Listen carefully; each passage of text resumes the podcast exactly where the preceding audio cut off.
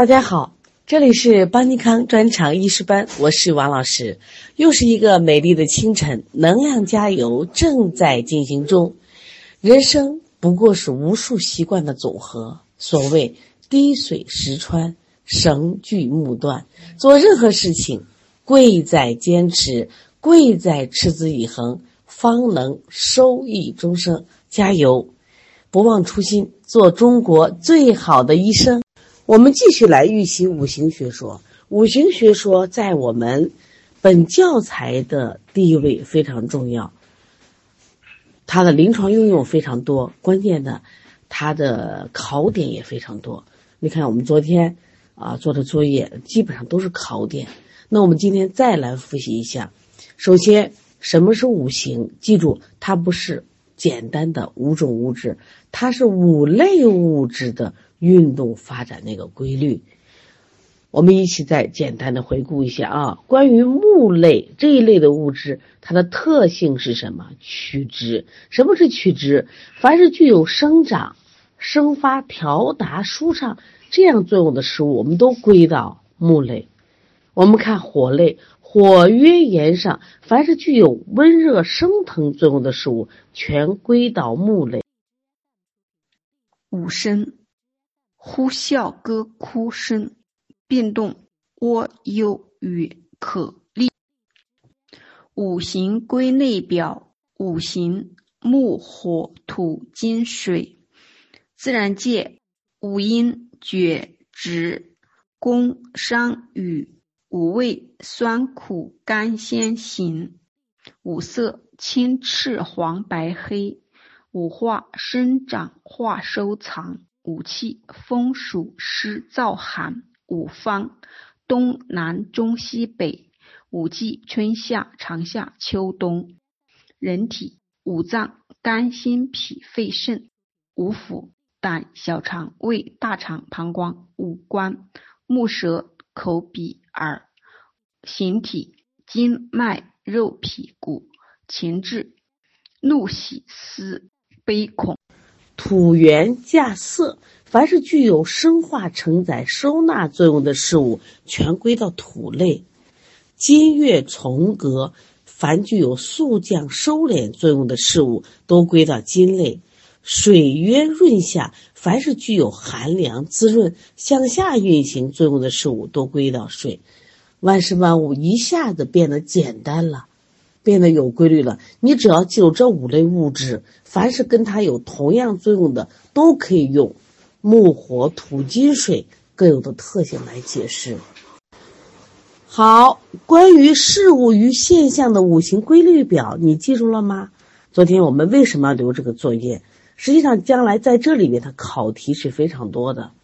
也这一个表也体现了人与自然界的统一，也体现了。以五脏为核心的整体观，我们再来复习一下啊。五行我们念的顺序一般都这样念：木、火、土、金、水。左边对的人体，人体里边啊，不光是五脏，你看怎么体现以五脏为核心为中心的？不光是五脏，五脏、五腑、五官、形体、情志、五声变动，你看它都归什么木类？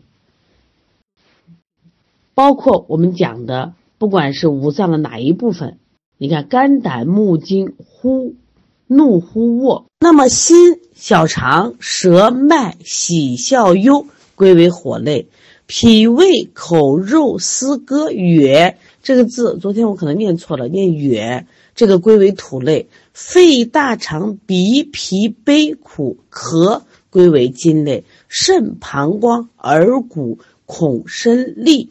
变为都属于水类，大家看到了没？其实由此衍生的东西还很多，这个衍生的规律也很简单，你只要符合木、火、土、金、水这五类物质某一个属性，我就可以进行归类。所以这个世界就很小了。本来我们觉得世界很大，现在世界就很小了，利于我们去研究。为什么？因为它都就都归到这五类物质里。自然界很大。哦，怎么去研究自然界呀？其实把它按照五行规律，是不是就简单了？五季、五方、五气、五化、五色、五味、五音，它们是不同。那么按照五行的归类，我们把春、冬、风、生、清、酸、角归到五行里边。我们把下、南、暑、长、赤、苦、滞归到火类，是不是啊？哎，你发现啊，它其实一用五行来归类，只要你能。观察出它的特性，我们就知道它属于五行的哪一类。就看世界、研究问题，把它用于治病，就变得非常的简单。你的这个表重要不重要？重要。继续把这个表记下来啊。其实昨天给布置的作业题啊，看起来特别简单，你只要查书一下都做，都会做了。但是你离开书呢，你发现这个题数不会做。为什么这个表没记住？我们今天再复习一下啊。我们来看一下昨天我们那个作业，土的特性是什么？水的特性是什么？它先考五行的特性。好，给了很多答案。土的特性土圆稼色，水的特性是水月润下。它其实还给你换个方式考一下，比如说。这个生化承载收纳的特性属于谁？注意属于土。寒凉滋润向下的特性属于谁？属于这个肾。你看这个考题看起来简单，其实也不是很好做。你必须把这个五行的特性记下。下来就是大家最容易错的题了啊！考五音，考五音你念起来也很顺。角质宫商羽，但是你一定要对好。角对的是木，质对的是火。宫对的是土，商对的是金，羽对的是水，你一定要记住。那这个时候就考你，属于金的五音是哪个？是不是就是商啊？属于火的五音是哪个？属于志。这个就是你要念五行的时候，最好是木火土金水这样念。然后这个表也是一样，这是木火土金水，角质宫商羽，一对一，你记下来啊。你看。五六题的是考法，又考这个五味了。那么，如果我们把五味没记住，那这个题就是不会。你看那么简单的题不会。所以这个表再次强调，必须记住啊。属于木的五味是什么？其实我们在儿科临床中也经常说，你想到肝，你想到肝你就知道是酸的；水想到肾，它就是什么咸的。那我们把其他几个也复习一下。苦呢，对的是火，对的是心。那么肝对的是土，对的是脾；心对的是金，对的是肺。就看他给题给的谁。他如果说他把这个，其实他不写属于木，他写成什么？属于肝的，属于肾的，你可能觉得好大。但是属于这个五行的，你如果没记住，你也答不出来。我们现在看七八题，七八题它其实谈的是颜色，我们把颜色也归了五类，就整个世界的颜色。啊，你看起来有多大的变化？实际上不外乎这五种颜色的变化。哪五种颜色？仍然按照五行的记法。以前可能你的记法是别的顺序，现在都必须改过来，都改成木火土金水。再来念一遍：木火土金水。木火土金水，酸苦甘辛咸，青赤黄白黑。你就这样念，你就特别好记啊！青、赤、黄、白、黑，我们来讲，属于金的五色，那就是白色；属于火的五色就是赤色。古人讲赤，就是今天我们说的红。说青、赤、黄、白、黑分别对应的颜色，要记住啊！好，现在我们来考一下关于四季。其实这里面讲了个五季，加了个长夏。属于木的季节属于。春属于土的季节是长夏，这个是不是觉得很有趣了啊？就是我们想分析，就是自然界和我们的五脏关系，通过这个表是不是就可以了？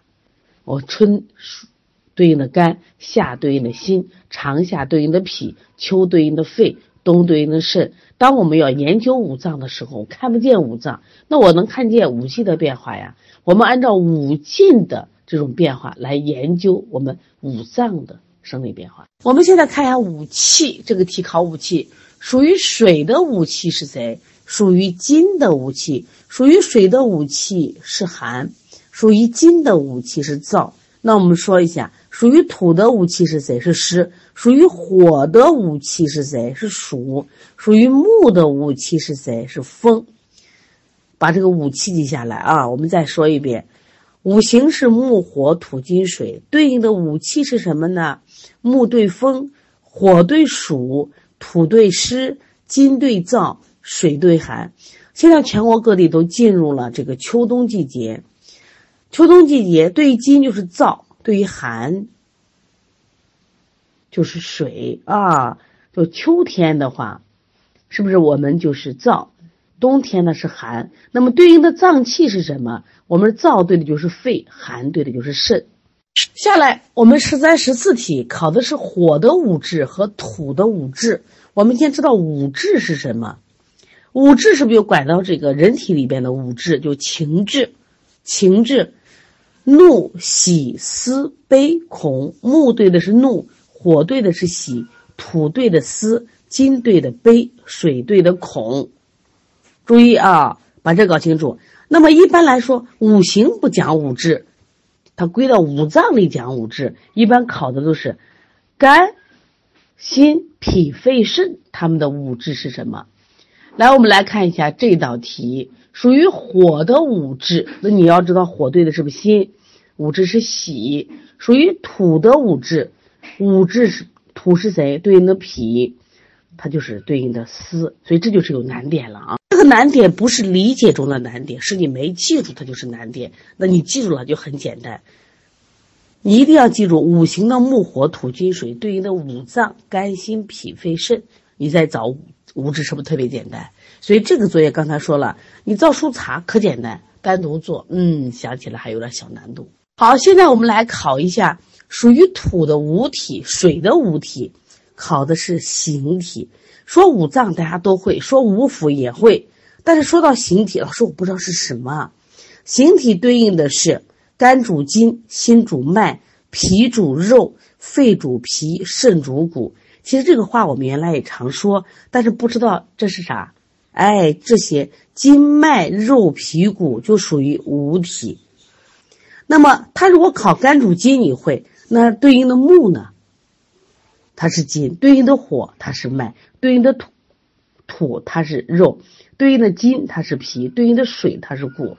那我们这个题是属于土的五体就是肉，属于水的五体就是谁？骨。你看这样一考，你是不是又懵了？有点懵了。来，我们来看一下。现在考变动的，肝主卧，心主忧，脾主哕，肺主咳，肾主利。你看，当有站立的话，那是怼肾；咳嗽找脾，啊，我们说恶心，啊，或者肝哕找谁找脾？忧，其实忧本身我们说好像是情绪，实际上它也是一种就是动态，是心。然后呢，卧是肝。但是如果这样考，你会考到五行里，你也会啊。好了，我们来一起看一下，属于火的变动是谁？就是心嘛，就是忧。属于金的变动，首先你把它化成肺啊，肺你就知道是咳。那我们再考一下，属于肾的变动是利，属于肝的变动是卧，属于脾的变动是哕，记住了吗？那下来我们再看一下二十一、二十二题，属于水的五声，哎，考五声呢。五声是什么？呼啸歌哭声。但是你要对应着，你老师我这会，但是你对应着五脏你会吗？对应的五行你会吗？这就是我们的考点。这五声我们日常生活中用的少，所以说你更要记，因为这就是考点。肝对应的是呼，心对应的是笑，脾对的是歌，肺对的是哭，肾对的是肾。这里这张表为什么说重要？真的是考点多多。好，今天这张表的作业。我还会再留一次，因为这张表的考点太多了，而且这张表是我们学习五行的基本功。如果你把这个记不住，那么下来很多知识你就没法学。好，现在我们来看一下五行学说的基本内容。注意，既是重点，又是难点，又是考点多多的一些内容啊。我跟你讲啊，本书最难理解的就是阴阳学说、五行学说。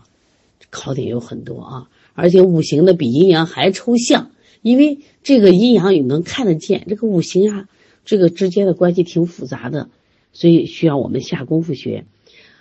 这里边包括哪些内容呢？它第一个讲了五行的相生与相克的概念和这种相生相克的次序，这是要知道的。第二个要了解五行制化的概念和规律。第三个要了解五行相称与相五的概念与次序。另外要了解五行的母子相及。有人一说到五行，说：“哎呀，这简单，我知道，不就是？”木生火，火生土，土生金，金生水，水生木吗？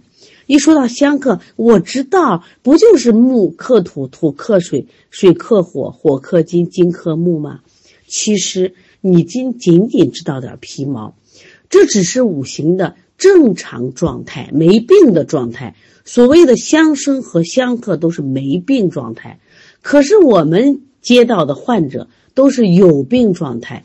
因此，它不是简单的相生，你背个这个，就是简单的顺序，也不是简单的相克，它里边很复杂啊。里边为什么会出现这种相称？为什么叫相侮呢？是不是啊？我们还要了解母病及子，子病犯母呢？没那么简单啊。其实简单的说，五行学说的基本内容，我们可以包括为两个方面。第一个方面就是五行生克之化的正常规律，没病状态；第二个是五行生克的异常变化，有病状态。那我们做的是什么？我们了解它正常的规律，了知道了这个患者的异常变化，我们要通过五行的方法让它恢复到正常态。好，我们现在先了解我们认为比较简单的五行相生。那么什么是相生呢？指的是木、火、土、金、水之间存在着有序的地相滋生、助长和促进的关系。就刚才我们讲事物与现象的五行规律表来说，简单。为什么简单？它就是一对一的关系嘛。木对肝，木对胆，木对木，木对金，木对怒，木对呼，木对卧。它是不是还是比较直接？但是。你看五木火土金水五类物质之间的关系，嗯，就没那么简单了。我们先说相生，相生刚才说了，它是一个相互的地相的，按照顺序的，有滋生、有助长、有促进的关系。来，我们一起看看它的相生关系。这个相生关系是有次序的啊，这一记住，相生有次序的是什么？木生火，火生土，土生金。金生水，水生木，大家把这个念上三遍，先把这个念熟啊。好了，问题来了，在五行中的任何一行，你发现没，都存在两对关系。第一对关系是生我的关系，谁生了我，谁是我妈。第二的关系，我生的孩，我生的关系，我是谁的妈，对不对？生我，我生。注意啊。任何一行都具有两个关系，那么古人将这个关系就比喻为成母母与子的关系，生我者为母，我生者为子。你看啊，这一句关系考题很多人就考晕了。来，我们把大家考一下啊，母子关系，以火为例，木生火，火生土。你看一个火，一个火是不是两对关系？一个是。生我者，一个是我生者，生我者为木，我生者为土。生我者为母，我生者，我生的是不为子？这就是考试题了。我们仍然拿火为例，木为火之母，土为火之子，也就是木和火是什么关系？木和火是母子关系。那火和土是什么关系？也是母子关系，但是都有火，可是火的身份不一样。就像你在家里，你在妈妈跟前是个女孩子，你在孩子面前你又是母亲，明白了吗？有人说老师这也简单嘛，但是你要把每一组的关系都能快速的说出来，生我和我生也需要时间来记忆的。来，我们一起复习一下木，我们以木为例，以木为例找两对关系，谁生我？水生木，水是木的母，那我生谁？我生火，火是木的子，你必须把这关系搞清楚啊！就是每一五行都有两对关系，一个是生我，一个我生。火刚才说过了，我们现在再换一个，以土为例。那么生我者为火，火生土嘛？我生者，然后呢，土生金，所以火为土的母，金为土的子。你看，你拿张表来，拿个。本子来啊，把这一列列就这样子，按照五行的相生，生我和我生的关系写出来。我们再来看一下金，以金为例啊，它也存在着生我和我生。那么金生我的是谁？土生金嘛。那么我生的是谁？金生水。所以说土为金的母，水为金的子。这里考题挺多的，一定要记下来啊。好，现在我们来看一下水。两个关系，生我的关系和我生的关系，生我者为谁？金生水，我生什么？水生木，金为水之母，木为水之子。好了，挺绕的吧？哎，你从你从这个什么九宫格里再绕出来，这个很简单，你拿一张纸，把这个五行单拿出来，都找它的两对关系，生我和我生，找妈和找子啊。你已经出来了，早生我的妈和我生的子，也就是按你以前的认知，木生火，火生土，土生金，金生水，水生木，这才是第一层关系，简单，这个考题就送送分了。那第二个难度增大了，就你要知道，以某一行为例，生我和五生的关系，这是增加难度的题，而且你也必须知道，因为你不知道你临床中怎么用这一点。好，我们现在再看这个五行的相克。那么念起来也很顺，是不是？木克土，土克水，水克火，火克金，金克木。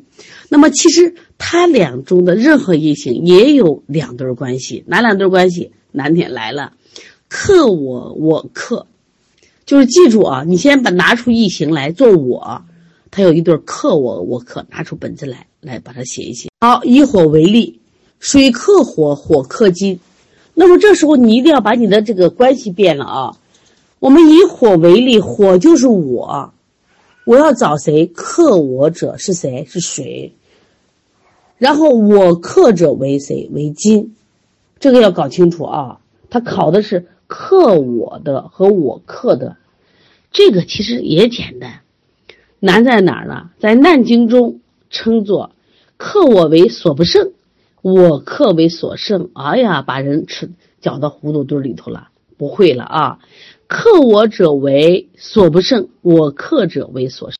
听懂了没？很多人说老听不懂这个题，这一章节啊，真的是难。每一次都把这就搞不清楚。哎，我有办法，怎么办法呢？记住啊，不管相生还是相克，都是两对关系。相克的两对关系多了另一种说法。如果说克我，我克我会，又都换了呀，把克我换成所不胜，把我克换成所胜，这个需要加强训练。怎么训练？我们今天的作业就是拿一张纸，是不是？把他们这种关系，你就给我反复的去在纸上去组合去，去练去，知道吧？就像以火为例，我拿我克我和我克说一遍，我再拿所不胜所胜，他就换了一下嘛，把克我换成所不胜，把我克换成所胜。虽然有点难啊，但是挺有趣的。如果你一旦把五行如果能搞懂，你将来是医疗行业的大咖。其实很多这个疑难杂症的治疗，哎，就找五行。我们知道谁厉害？这个钱乙啊，就是宋代著名的儿科专家。你发现他在治病中，哎，都是用的五行，很了不起。所以这个点咱们多下功夫，多讲几天啊。教授我们在视频课上多听一听。